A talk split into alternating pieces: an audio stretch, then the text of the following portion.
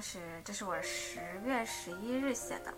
我当时写的是说，极端的崩溃像是大病一场，生活里每一处缝隙都被异世界混沌侵入，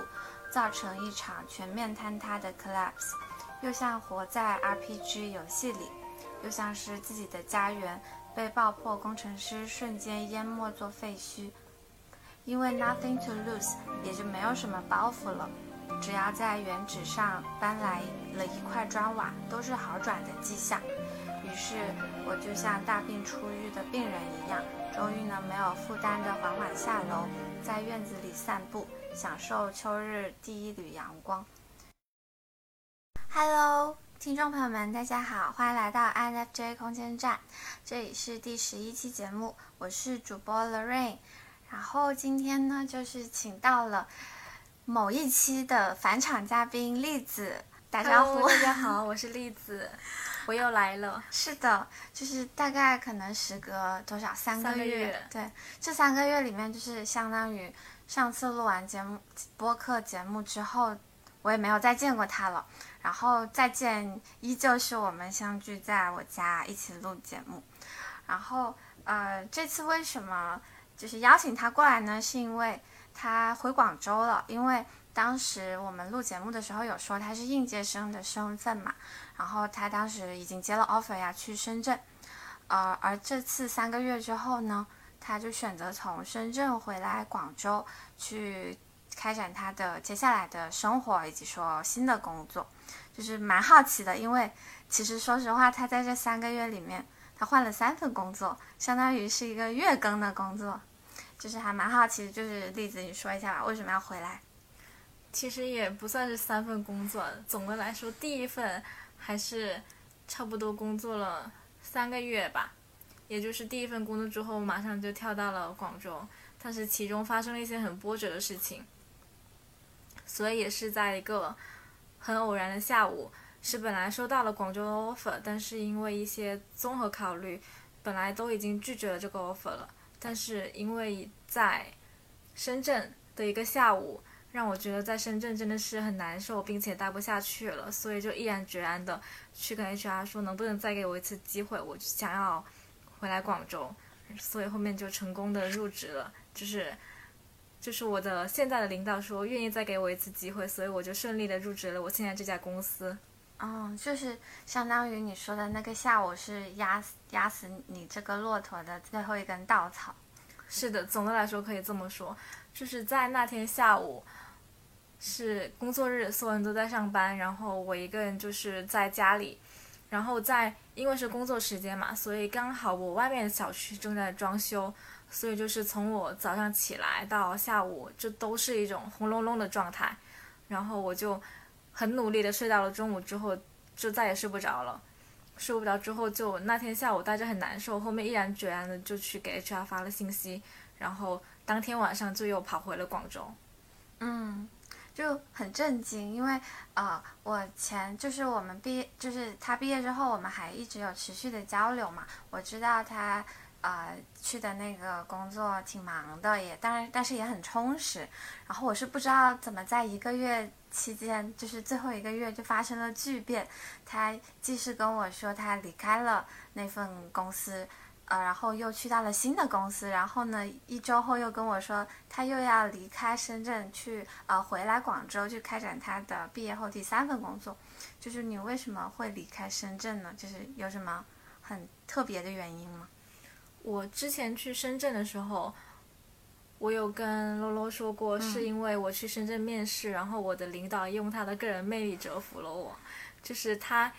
有一直跟我强调说，可能这是一份压力很大的工作，但是我能够得到很快的成长，包括就是我们的 HR 也也是这么跟我说，就是他说我未来的领导是一个很厉害的人，所以我就很满怀期待的去了深圳，就是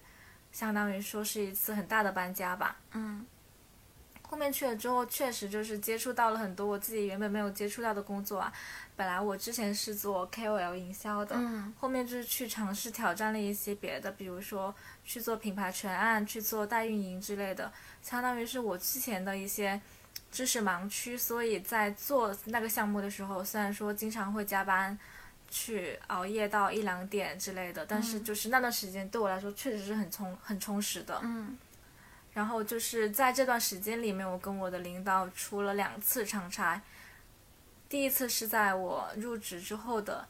呃一两周左右吧。我的领导就在飞机上跟我说了，他想要跳槽去另一家公司，然后希望我也过去嗯这家，然后希望我郑郑重的去考虑这件事情。我当时就觉得说，这个部门是因为我领导建的，然后如果他走了，我可能也没有什么存在的价值以及意义。第二是因为觉得他确实能够教会我很多东西，就是在他在他带我的这段时间，我学习到了很多嘛。嗯所以我就还是蛮想跟着去的。但是他叫我跟着去那家公司，本来我不是很喜欢，因为因为一些个人因素我不是很喜欢，所以我就一直还在考虑。但是就是自从他说了那句那句话之后，我就我的新的归属就没有在这家公司了。嗯就是感觉说我可能随时会去换另外一家公司，去跟着我领导去跳槽，所以在这家公司里面做项目，我是并没有什么归属感的。然后后面就是，呃，一直拖着，等事情都安排妥当了，然后我就原本是打算跟着我领导一起过去了，结果就是新公司爆雷了，嗯，可能在，可能在 就是在业界小有闻名的一一次，就是某个机构的暴雷。对，对，然后就是一些很动荡的不安，后面就是，后面就是又说可以去另外一家新公司，大家的待遇啊什么都不变，然后我也会尽力的把答案都签回去，是能说的吗？你说吧。然后就跟我说事情也算是可以稳定下来了，然后就叫我过去。但是那段时间我已经在广州歇息了很久，我也有在陆续的面一些机会，然后面完之后也也有收到了几个 offer，然后我也是一直都在纠结，因为就是作为一个很卷的人，让我。在一个很不稳定的状态里面连续歇息很多天，对我来说是一件很难受的事情。特别是大家都在工作，只有你一个人，然后你又约不到其他人出去玩，就是你一问就是大家都在忙，但是只有你一个人在无所事事，这种事情这种感觉是很难受的。嗯所以就是当时我领导跟我说隔天可以去新公司签合同的时候，我是有打算过去的，所以我就提前一天晚上从广州去了深圳。然后在当天晚上的时候，我又收到了高层的通知，说事情还没有安排妥下来，建议是现在先居家办公，事情都稳稳，就是都照常去推进，但是等到能签合同的时候再告诉我们。那天就是那一天当天的下午，嗯，就是因为这件事情，让我觉得说好像事情真的没有那么顺利，就是我不应该再去一味的去相信这些事情了，而是因为，而是应该去遵从我自己一开始的想法，就是可能我过去就是不开心的，那我不应该就是不应该为了只跟着我领导就过去，可能我确实能够得到很好的成长，但是可能还是自己的开心更重要一点。所以就是经历了一段很不稳定、很动荡的起伏之后，再加上在那一天下午一个人在一个轰隆隆的房间里，让我就是做出了这样的一个决定，就是我要回广州工作。虽然说可能是一份偏执行性的，虽然可能之后的领导并不会像现在的，并不会像我的领导一样给我很大的自主的权利，让我去尝试很多我自己想做的事情。但是还是很毅然决然的回来说，很毅然的决定回来说，还是想要留在广州。无论说接下来是很普通的打一份工啊，还或者是去做一些很普通的工作，但是就是那段时间，就是坚定的选择了回回到这里，就大概是这样。就是你把这个当成一个逃离你的过去很混乱的生活的一个出口吧。对，就是我我确实能够理解，就是当你跟我讲完说，呃，你去到了一个公司，跟到了一个好领导，就是非常值得高兴的事情。但是突然某一天，你的领导跟你说他要走了，然后他问你走不走，你这时候肯定是会很慌的嘛。结果你跟着他去到了一个公司，当天早上入职，下午那个公司竟然爆雷了，这个事情我觉得简直可以写进电影剧本里了。我觉得是是个人都还挺慌的，就是而且你刚刚有提到说你本来还有想着说再相信你领导一次去到一个新的公司避险，相当于，但是你没有选择跟他，这次你没有选择跟他去了，即便他是你非常敬重，呃以及很喜欢的领导，而是选择遵从自己内心回来广州，所以。那可以相当于说，你对这个领导的信任是有打折了嘛？就是以后你可能也并不会像刚开始那么信任他吗？嗯，我们现在还处于一个很好的朋友状态，就是我跟我领导其实还蛮奇妙，就是他第一眼看起来很凶，然后他也大了我十多岁，但是后面我们的交流基本上是一个同龄的人的交流，就是我在保持着对他的敬重的同时，我们有进行一些比较深度的沟通，嗯，包括就是在。跳槽前，我有跟他说过我有退却这件事情，嗯，他也有去，就是安抚我，跟我说是应该过去的，就是可以跟着他一起过去，希望我跟着他一起过去。后面我就再决定跟着他一起过去了，因为在本来就是在一开始的时候，可能可能是那家公司在签达人一些方面我是不太喜欢的，我很相信吸引力法则这种东西，嗯，所以我去这家公司，并。就是完完全全只是因为我领导才过去的，嗯，他也很知道这一点，所以就是在过去之后，在过去之后爆雷了，然后在经历就是可以再去签新的一家公司的时候，他是有跟我说，他希望我自己再好好的考虑一下的，嗯，就是他这次会不会是他自己也不不不不相信自己坚持的是不是对的？对他也是这样想，但是可能他。比我年长那么多岁，他有一些自己需要去考虑的别的因素，不像我一样，就是我可以说走说走就走嘛。但是他可能需要考虑的因素更多一点点，所以他也没有办法，可能当下之策就是只能先过去。所以他有跟我说，希望我就是这件事情可以不用太听他的想法，可以让我自己遵从一下自己自己的内心。包括就是后面我有跟他说我接了广州的 offer 的时候，他也跟我说，这是一个很好的选择，就是，就是我遵从了自己的内心，就是一个很好的选择。他也很，嗯，他也很开心我会做出这个选择，对，对，所以其实信任是没有打折的，就是我们现在还是一个很好的朋友的关系，嗯，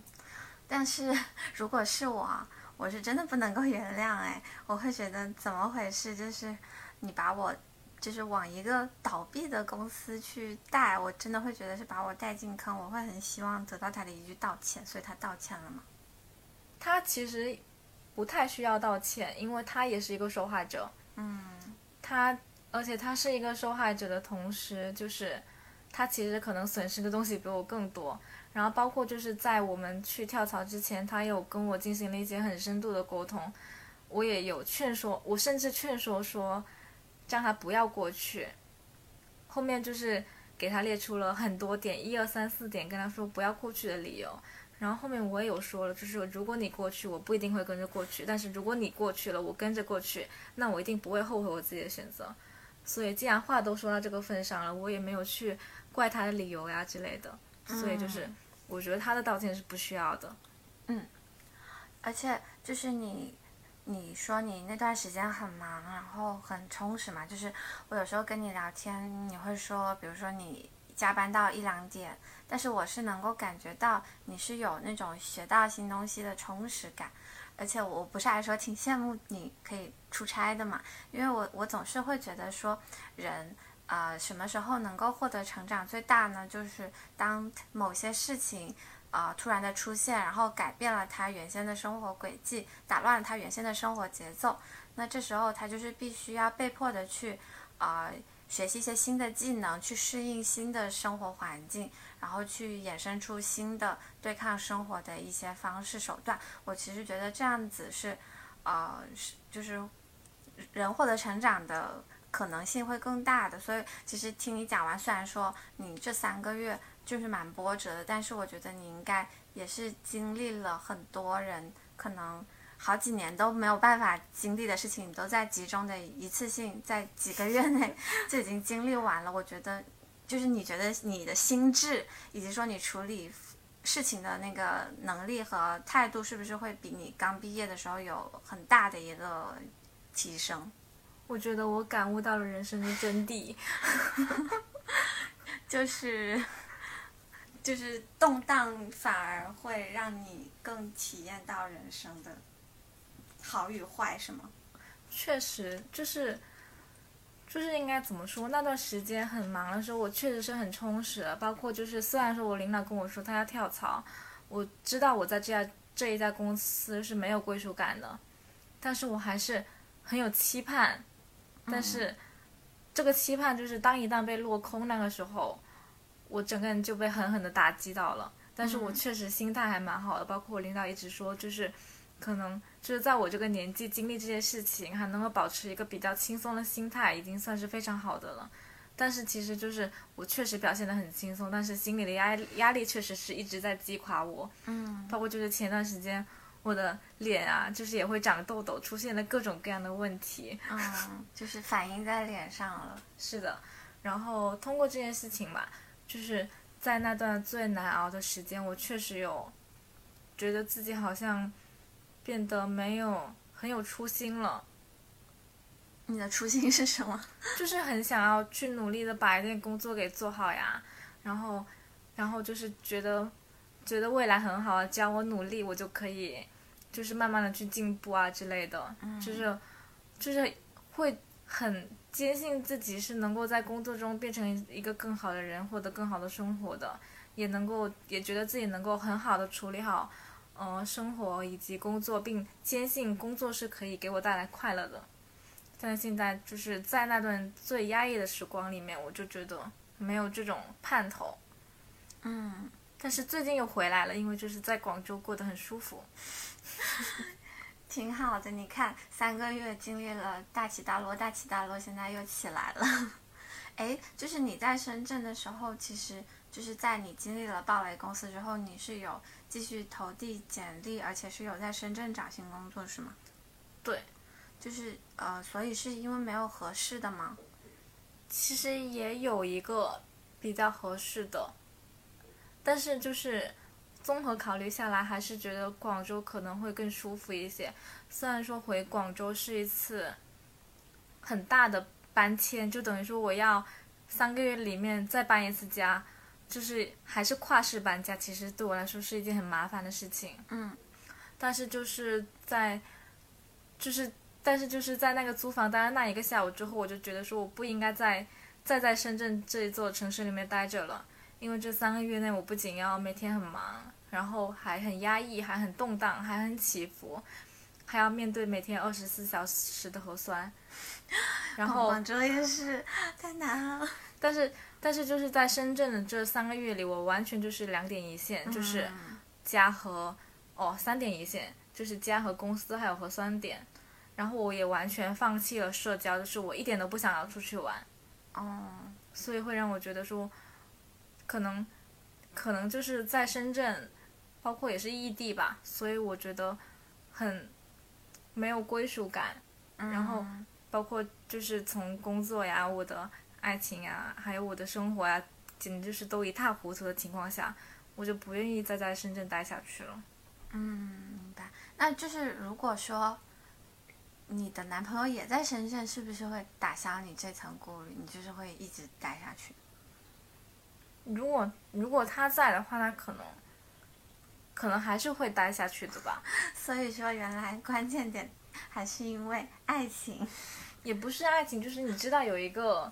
落脚点嘛，就是就是因为如果说你跟你男朋友在一起的话，那你们两个在一起的时间的比重是很大的，相当于他能够在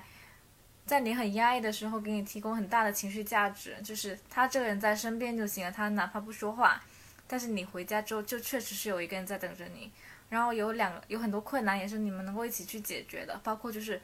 租房问题，如果有噪音的话，那你们可以一起商量着去搬，但如果说只有你一个人的话，那就是这只是你一个人能够解决的事情。确实，就是异地还是会有那种一个人的无力感。确实，就是包括加班之后打车，嗯，我住的地方离公司很远，然后我打车的话超过五十块钱，但是公司只能报销五十块，嗯，就是连就是有一些这种小事情也会让我觉得说，觉得说很难受，就是好像没有什么盼头，过得过得不开心。嗯，嗯蛮懂的。我我想了一下，我毕业之后的第一份工作，我当时就是毅然决然的想要离公司近一点，我不想要通勤太久。但是当时因为没什么钱嘛，然后又想要离市中心近一点，就是只能选择跟别人合租，因为我又不是很想入啊、城中村那种条件太差的，所以选择的是离市中心比较近的一个，但是也是比较破旧的小区，而且它是八层楼，楼梯哦。我的天，就是我是一个非常不爱运动的人，我是那种走几步路就要喘的人，但是我那时候还是选择了那个八层楼的楼梯房，然后而且是跟就是一个四个四个小房间，也就是说我要跟另外三个陌生人合租，就当时的生活也也就是像你说的两点一线吧，就是上班以及说到家里，而且那时候是合租嘛，我也不会。跟舍友有一些交集，基本上就是自己窝在自己的小房间里去呃做事情啊，或者说是度过周末这样子。而且呃住进去不久之后，我又被分手了嘛，就是相当于是原先可能还有一个男朋友，但是后面是真的没有了，就真的变成了自己一个人。后面我就是哦，其实导火索为什么想离开，是因为。因为太旧了那里，所以它有老鼠，而且就是大家对于有老鼠这件事情好像已经见怪不怪了，但是我不行，我吓得不行，然后我就马上去淘宝买了很多粘老鼠的胶，就是都是我主动的去解决这些老鼠，但是后面发现不行，就是我发现跟别人合租，嗯，还是很没有生活感，二则就是自己房间太小了，就是每天一进房间，相当于你就可以看到床。就是没有一个，比如说你你有你租的一个房子，它是一个完整的家的感觉，就是又有客厅啊，又有呃书呃书房啊、卧室啊这种区分开来。我是比较喜欢有区分开来才有家的感觉，不然就是还挺挺想坐牢的。所以说我那时候就我其实租了不到一年，就是租了半年，我就急哄哄的要把它给转租出去，就是其实也有点像你。的那种感觉吧，就是很急于找到一个出口，赶紧逃离。所以当时我就是，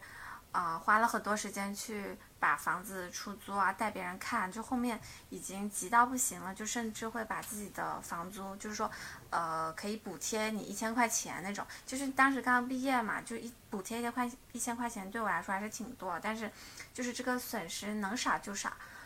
就是。而且你不是也说你离开深圳，甚至没有找到下家嘛？就是甚至是把押二的押金全都还给了房东。就是我觉得我们当时都是那种急于逃离，就是现在混乱的生活的一个出口而会做的一些牺牲的代价。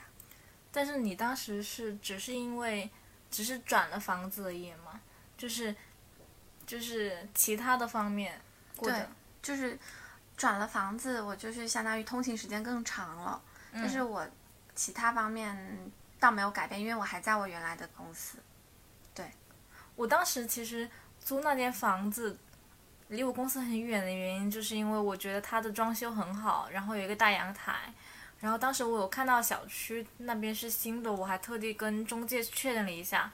他跟我说大的都已经装好了，就等于说都是一些精装修，不会发出什么声音。所以我当时就觉得说有一个大阳台，然后对面就是小区，然后单间也很新，这种感觉还蛮好的，所以我就租了那里。其实，在深圳，我当时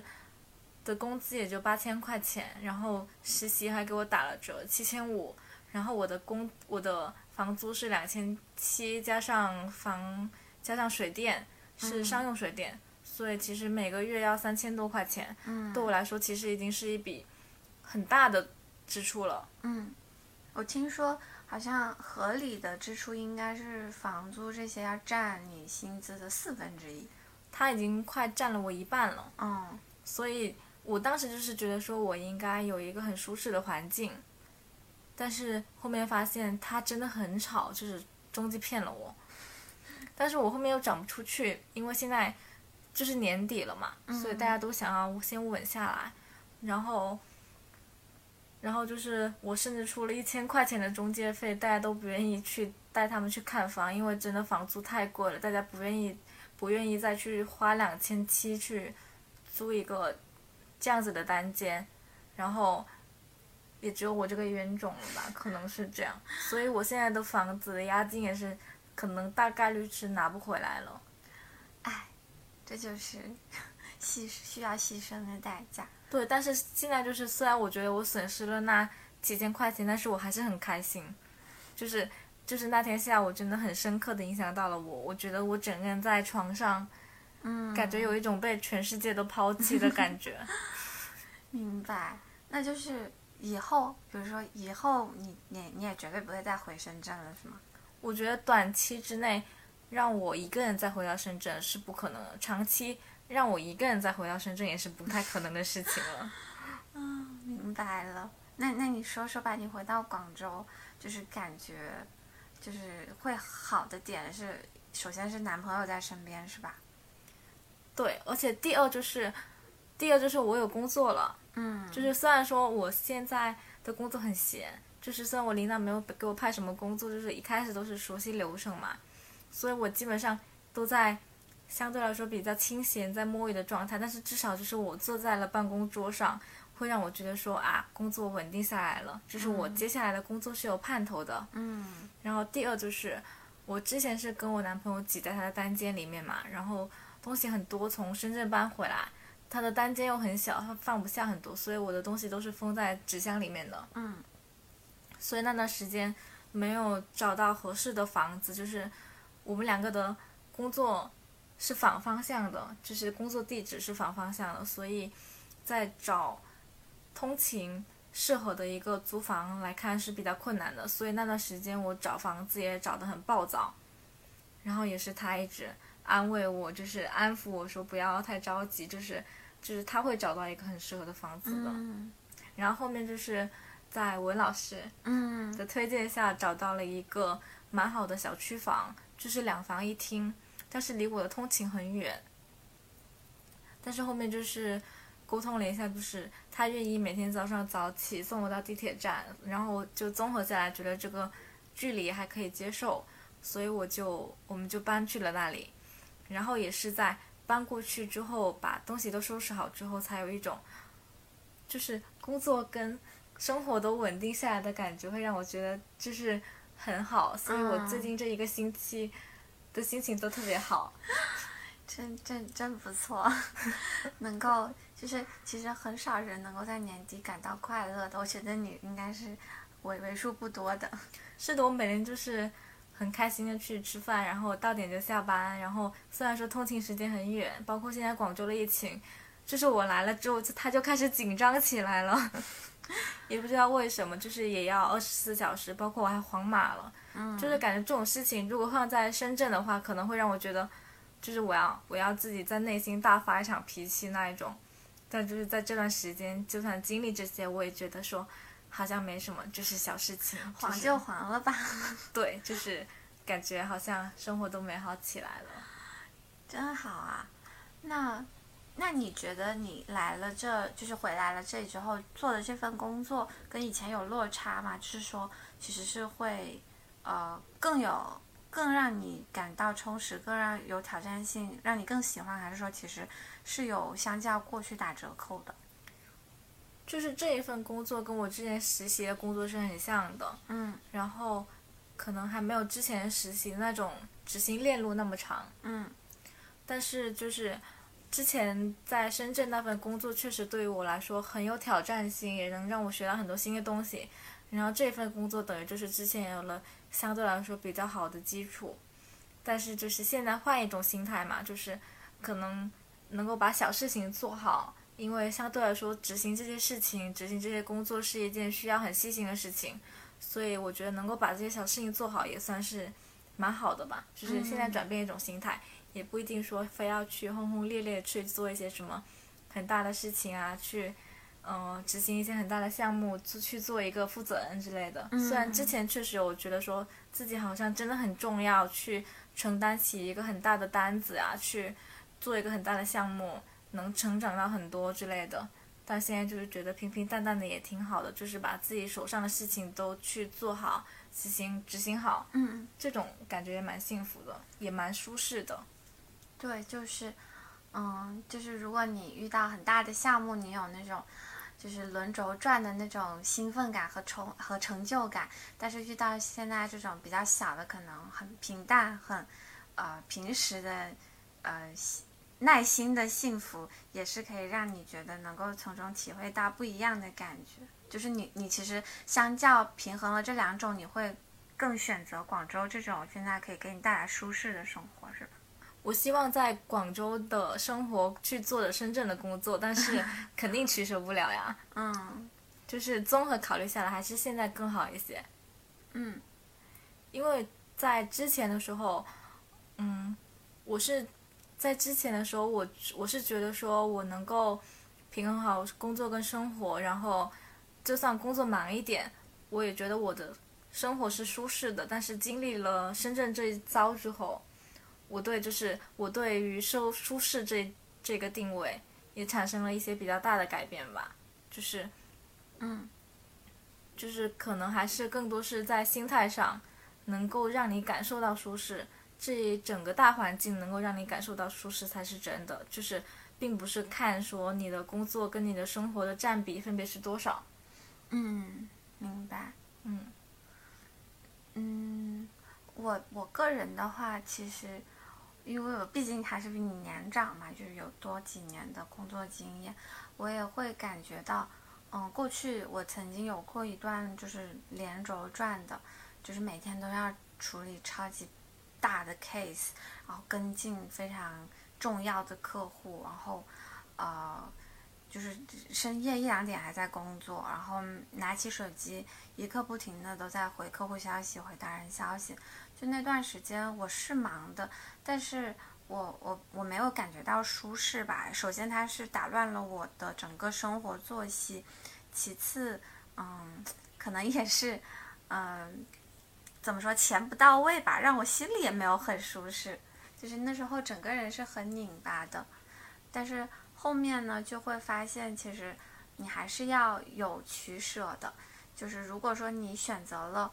呃，比如说你生活作息可以恢复正常了，就是不用天天熬夜这种生活的话，那你可能，呃，在你的金钱收入上面可能会有打折扣。就是我会理解了，生活其实是像这样的天秤一样，就是呃，会其实是会厚此薄彼的，因为。不能什么都要嘛，所以还是要找准你心里最想要什么去冲。就是比如说，呃，现在很多人，如果你是很想要去冲高薪的，那你就肯定不能选择太佛系的工作了，你就是去冲最卷的行业，去做呃最最最脏最累的活，因为这样子你是会有相应的比较高薪的回报的。但是如果你是更注重你的，比如说。内心的平静，以及说你生活的作息规律，那你可能就不适合那种。不然的话，你会觉得双呃双边都让你感觉到很焦灼，然后你整个人都很不舒适。这样子的话，你生活过得也不开心，你钱赚到的也不开心。所以还是，所以是否舒适还是取决于我们自己对这一个东西的取舍还有定位吧。就是可能那一些很卷的人，他们会觉得说。这就是自己想要的生活状态，他们也得到了自己想要的东西，他所以他们觉得这种忙碌的生活对他们来说是舒适的。对。但是有一些人就是对这种薪资之类看的不太重要，所以他们觉得说就是应该保持自己的生活节奏，不让工作去打乱自己的生活。他们觉得这种是舒适的，所以还是要看自己更倾向于哪一种。但是我之前就是，我之前就是觉得说我应该就是在工作上能够取得更大的成就。嗯。这种。可能会让我觉得更舒适，但是我现在完全知道了，这种东西就应该是建立在自己的一个精神状态状态之上的。就是如果你的精神不舒适的话，那无论你在工作上取得多大的成就，你都不会感到很很快乐。是的，而且我觉得你刚刚讲说你，呃，刚开始是很想要很卷，然后呃工作上取得成就让你感到舒适，我觉得这是没有错的。毕竟你才是应届生嘛，你很年轻，那你其实你这个时候才是最有冲劲，呃的时候，所以你去拼是完全没有问题的。至于为什么你心态改变，也确实是因为短时间内你经历了太多这种，就是这种。噩耗，我觉得让一个天秤座去频繁的接受很多大的改变是一件很残忍的事情。是的，就是嗯，就是感觉天秤就是很一个很佛系的，然后很追求一些相对的稳定的一个人。嗯，所以你让他短时间内去接受一些你自己完全不知道应该去如何去面对，甚至是你都不知道他未来会有什么发展发展走向的一些动荡。我觉得是一件很让人难以接受的事情。对，因为我跟栗子两个人都是天秤，就是我们的生日都是挨着的，就是某某蛮大部分或者说某部分的对于事件的看法以及说心态度那些，我们其实都是挺相似的。对，而且其实我最近也有这种感受，就是嗯。毕竟大环境就很差嘛，然后包括说你看小红书，我每天基本上刷首页的推荐流，我都会看到，啊，首页给我推三十五岁大厂被裁，什么宝妈被裁，然后突然被裁，就是各种被裁，就是看到里面的人，他们都是表表达出他们的一种错愕、被抛弃的无力感，以及说对未来的一份。呃，小小的憧憬吧，你就你就会感觉到人生真的是非常无无常的，对，所以就是我我甚至就是现在也会在想说，真的哪说不定哪一天，就是突然整个部门都没了，也也也不奇怪，就是我觉得就是要抱着这种，嗯，能够做好就是迎接一切变化和一切。未知的挑战的这种心态还是比较重要的，因为你时局越难，你的心态越稳才是越重要的法宝。所以我甚至就会在想说，因为我我曾经就是一度是非常抗拒回父母身边工作的，就是我的意思是，我现在生活的城市跟我父母生活的城市不一样的嘛，就是我不是很想回家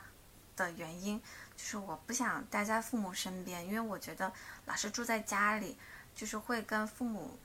很容易产生争吵以及嫌隙。然后反而是如果说你在异地的时候，你距离产生美嘛，就是可能互不干扰。然后呢，这样嗯，父母还会多疼爱你一点，或者说是。觉得你回回回趟家不容易，也不跟你置气啦，等等之类的。然后再者就是父母总是会有一一有一点控制欲嘛，那你自己啊居庙庙堂之高，那你可能就是可以远离这些家家长里短的繁琐事儿。但是现在我完全就是感觉我能体会为什么大家会想回去，就是包括说现在就是大家都。逃离北上广，回到小县城，这些我觉得都完全能够理解了。就是我甚至也会在想，啊，如果我真的就是真的不到万不得已那一刻，那我可能说不定回去也是我的一条退路。就是毕竟你可以住在自己家里，不用给房租嘛。那我我觉得其实我心态也是有了这种非常巨大的改变。虽然说。短暂期间我肯定还是不会回去的，但是我只是说我心态上有了这么一种兜底的打算，就是如果再即便再怎么不济，生活还是得过下去嘛，苦什么也不能苦了自己的心态，以及说自己对于舒适的这种定义，你活得开心才是最重要的。是的，我今天早上还在跟洛洛在微信上面说，我突然能够理解我身边那些朋友，他们毕业之后就回到自己一些小城镇去工作这件事情。我说我之前是很不理解的，因为我觉得作为一个应届生，你就应该在你最该努力的时候去努力。嗯，但是现在就突然能够理解他们，就是为什么一毕业就想回去了，可能就是每个人他们所追求的东西不太一样，包括就是稳定真的是一件让人感受到很幸福的事情。终于体会到公务员和有编制的人是有多大的魅力了。是的，然后我现在虽然说。我我我还是很抗拒回到我原来的小城镇里面，嗯，因为就是可能是一些地域方面的原因，他们可能对女性不太友好，以及一些我自己的地域偏见。嗯但是我觉得，就是作为一个土生土长在那里长大的人，对他有偏见，我觉得他这些东西是确实存存在的，嗯所以可能会阻止我回去吧。但是之后可能也不排除我会去到一个别的比较小的城市去生活。我觉得可能我也可以这样子，但是现在就是我还在广州，并且我现在还年轻，嗯所以就算我可以先稳定下来，让自己有一些，就是还是要让自己有一些可以，有一些可以退下来的底气吧。就是现在我跟我也在小红书里面刷到了很多自己被裁，甚至我在我领导那里听到，就是他在他的第一份工作的同事，他被裁了，就是他在那一家公司里面工作了十一年，嗯，然后现在要被裁掉了。是因为整个部门的变动原因，还只是只裁他呀？只裁他，所以就是他现在降薪降了五千，找了几个月的工作也没有找到，所以就是我觉得现在的就业形势真的很不好，所以也需要一些底气吧，无论是从自己的经济上啊，或者是其他的东西，就是可能它并不是，并不是心态上面就可以去挽救的事情。就是虽然我是一个应届生，但是就是你也不好说一直找家里要钱，嗯包括就是这一次经历了这么大的一个工作的动荡，所以我也是处于一个没有拿到工资的状态吧。然后我妈妈也会问我说，就是没有拿到工资的话应该怎么做？就是如果需不需要他们？嗯但是我我就是觉得说，可能接下来还是以，毕竟现在才刚毕业，不能够当全职女哦，所以就是还需要是一一点积攒自己经济底气的一个过程。嗯，然后等到自己有一定的积蓄啊，或者是之类的之后，才能够有更好的心态去面对说一些，嗯，可能大环境下我们的一些不堪，就比如说被裁，或者是找不到好的工作，或者是被降薪，甚至是没有没有工作等等，嗯就是可能经济还是可能也会影响我一部分的心态吧。我觉得就是如果大家都过上了下个月的房租以及下个月的餐费都不知道怎么去打算的时候，可能多好心态的人都都会变得不好起来。是的，所以可能你现在有这种心态，也是已经工作了一些时间，然后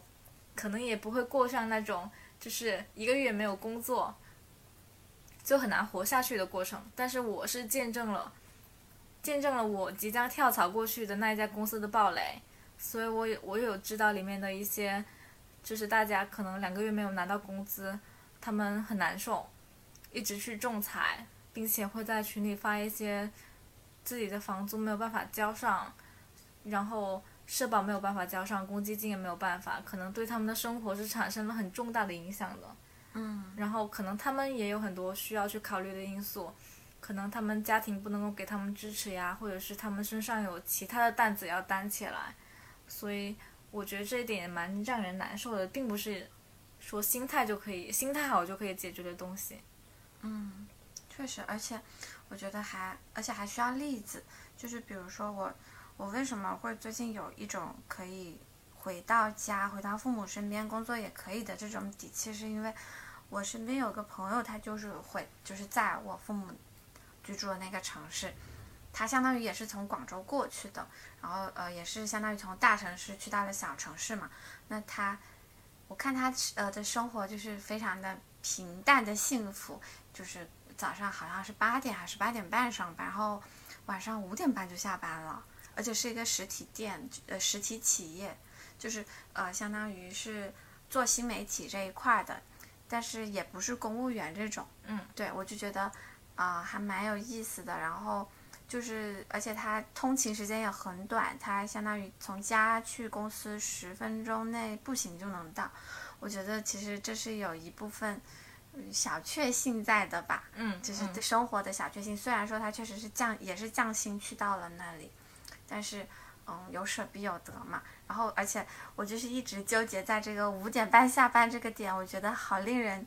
好令人着迷呀、我我甚至我会问我朋友，我问我同事，我说，你说要是我们能够五点半下班，你你下班会去干嘛呢？然后我想了一下，很久没有回答出来。然后他说，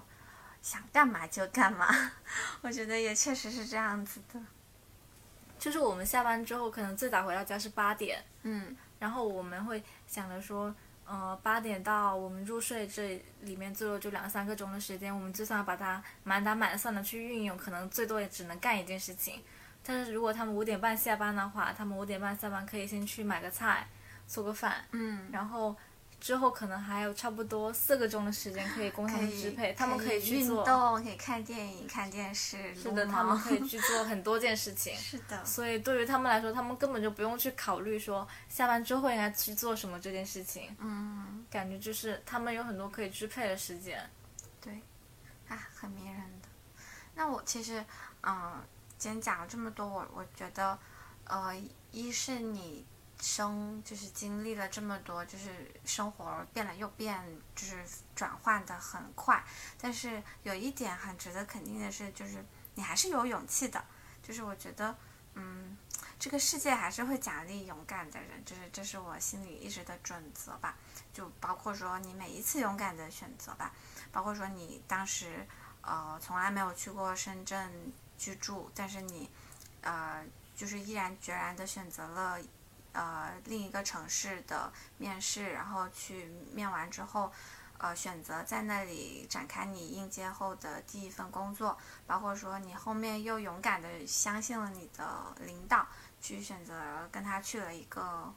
公司，虽然他爆雷了，但是你也很及时的抽身，勇敢的选择了回来。我觉得其实这每一步的选择虽然很快，但是你你做的时候，你内心肯定是做了很多煎熬的，就是包括说你那时候有有说过你在那个暴雷公司，然后你在找工作有想要回广州的意图的时候，其实你找我聊的时候，我是其实是抱着那种。很很保险的那种心态，我劝你先不要动，先不要轻举妄动，因为一是我带着对你新公司的刻板印象，因为我会觉得说它未必是一个好的选择，因为相较于你以前那么多丰富的经验的呃工作，它可能会稍显无趣，以及说技术含量低一些，然后我建建议你可以骑驴找马找新的。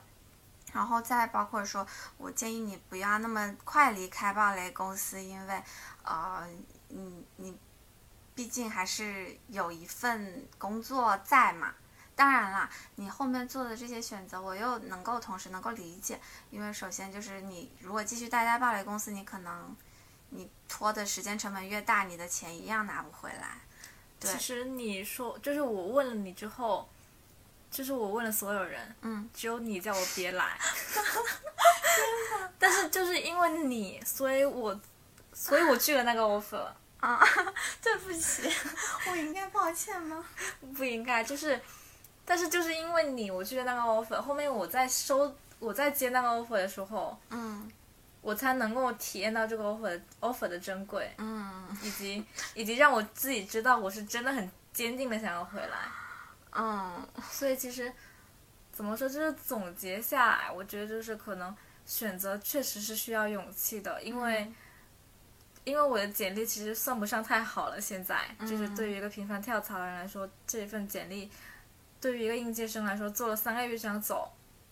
可能接下来其他的公司，特别是在年底这种情况，他可能不太愿意去接收我。嗯我觉得是这样的，就是可能让我迈出这一步去修改简历，再去找工作，其实也是耗了我很大的勇气。嗯但是后面就是收到了 offer 之后，其实有给到我信心吧，就是就是我领导其实后面有跟他们说，有跟我的同事说，我很喜欢这个妹妹，嗯，就可能我在面试的时候其实还蛮有逻辑的，所以他可能觉得说可还蛮不错的，嗯所以就是也也就是在我是应届生，但是他们需要有经验的情况下，他们还是录用了我。嗯明白。然后第二就是，第二就是什么？我想一想，第二就是要坚持自己的第六感，就是、嗯我现在还是觉得我去深圳这件事情是没有错的，因为在我决定去深圳的时候，我是抱着一腔很大的热情去的。嗯如果接下来没有发生这么一些意外的话，我确实觉得我在那个岗位上会获得很大的成长。但是我在就是听说要跳槽之后，我确实一直在纠结，我到底要不要跟着我领导过去。然后我确实是抛弃了我觉得我会不开心这种这种想法，嗯去跟着过去的，就确实是有有悖于我的第六感的。包括我确实我领导失败，我还是跟着过去。我觉得是，接下来如果说还会遇到这种选择的话，还是要遵从自己内心的决定，无论是你的直觉啊，还是觉得说你过去不会开心啊之类的，就是还是勇敢的去遵从自己内心的决定。可能，可能那个时候我及时止损，可能也会是一个更好的选择吧。就是我觉得选择重要，然后遵从自己的内心也很重要。确实。就是不要去想太多了，不要去觉得说你可能会有更好的成长空间之类的。就首先是开心，第二是大胆，嗯，然后就，反正未来还有很多很多年，就先大家现在反正都很难，就想熬过这段时间呗。现在的开心还是最重要的。是的，而且你还年轻嘛，你其实试错成本很低啦。但是其实也没有感觉，就是现在的大环境对应届生很不友好。就是如果你做出了一个选择，你可能很难再去做改变了，因为现在。确实找工作的门槛就是很高，他们就是不愿意招一些没有经验的人，也希望你能够在这个岗位上能够立刻上手。嗯，所以我觉得对应届生很不友好，对想要转行也很不友也也很不友好。确实，不过我觉得如果你你也说了嘛，你回来这段时间就是就是由内而外的都开心起来了，找回你那份舒适还是蛮好的。因为我当时劝你说不要来。我是带着我的刻板印象，因为其实我那时候也跟你说嘛，我并不了解这个新公司，我只是说这个行业的这个岗位不要来，就是我可能也确实是带了刻板印象吧，因为我会觉得你一来肯定就特别忙，而且会做一些很机械繁琐的事情。不过，啊，看你现在说的，好像其实也是蛮清闲的，以及说，呃，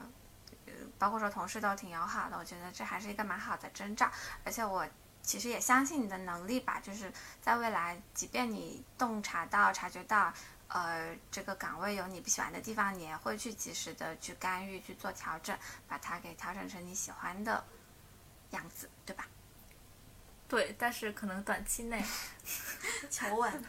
是的，还是求稳。我不，我不想要再让自己简历花下去了，就是可能。嗯，确实，好好待着吧。是的，一年之内。反正是我觉得一年多，我觉得既然选择了这个岗位，我可能还是会更希望就是做好这件事情，然后最好就是能够还是取得一定的成绩之后再走。嗯，就是如果但是如果能够一直待下去也蛮好的，就是如果能够在一件小事情上能够做得特别好，是的，我觉得也是一件很不错的事情，至少就是。至少现在就是也也有很多人连简单的事情都做不好。我觉得在一件很琐碎以及小的事情上，能够去坚持以及能够就是做出自己自己的优势，我觉得也是一件很珍贵的事情。嗯，确实。嗯，那我们今天也聊了蛮久，都接近一个小时了。然后就是，呃，我就是突然想起了我，因为我有写日记的习惯嘛，当然不是每日都记，但是就是有一些。呃，灵感或者想法就会写在我的呃，相当于日记本里面。我觉得其实也蛮贴合今天讨论的话题，以及说呃一些心境吧。就是我当时，这是我十月十一日写的。我当时写的是说，极端的崩溃像是大病一场，生活里每一处缝隙都被异世界混沌侵入，造成一场全面坍塌的 collapse。又像活在 RPG 游戏里，又像是自己的家园被爆破，工程师瞬间淹没做废墟。因为 nothing to lose，也就没有什么包袱了。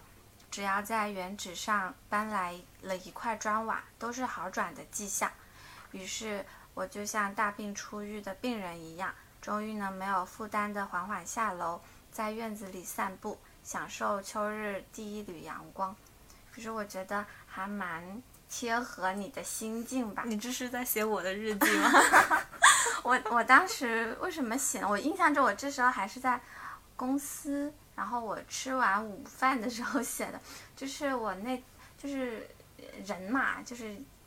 复杂的感性动物，总是会时好时坏，就是一下变得特别荡起来。就是我那段时间可能觉得生活处处都不顺。加上天气又不好，就是会影响我的心情，就是会变得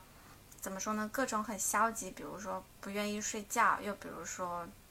嗯，不想做一些事情，会很拖延等等，就是这些都会把我相当于逼到了一个墙角，然后呢，把我推进了谷底，就是把我就是越把我伤的遍体鳞伤。这时候我会感觉到了一种强大的宁静感包裹着我，我会觉得好了，那我现在是要从零到一了，我又要重新爬起来了，就是好像那个呃。超级马里奥就是吃蘑菇，他如果吃到了毒蘑菇，他就会回到起点。就是我现在其实并不惧怕这种回到起点，因为这种起点并不是真正意义上的起点，而只是你的心灵的一次治愈的一个重启吧。就是人人嘛，时时刻刻都会有这种情况，所以我那时候就会觉得，嗯，很好。那我现在因为我情绪已经完全崩塌了，那我现在只要做任何一件。